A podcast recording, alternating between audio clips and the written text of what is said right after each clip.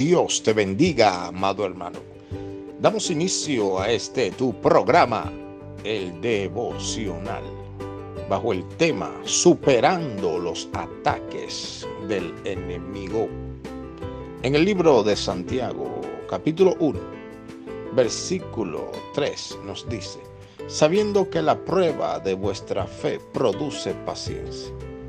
Amado hermano, debemos entender que cuando Dios permite una prueba o un ataque del enemigo en nuestras vidas, es porque aquello que el enemigo quiere producir para maldición, Dios lo revierte para bendecir nuestras vidas.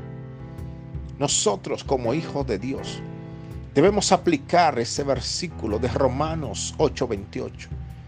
A los que amamos a Dios, todas las cosas nos ayudan a bien.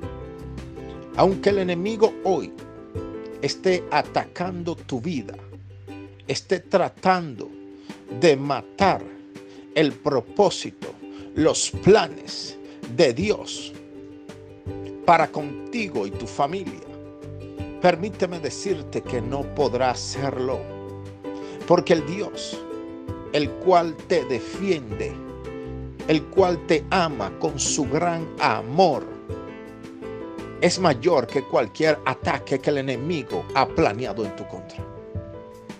Hoy día el enemigo está tratando de debilitar el carácter de muchos hijos de Dios. Pero gózate en medio de la prueba, porque tu fortaleza viene de Jehová. Y a pesar de los ataques que hoy estás atravesando, lo vas a superar. Porque Dios está contigo.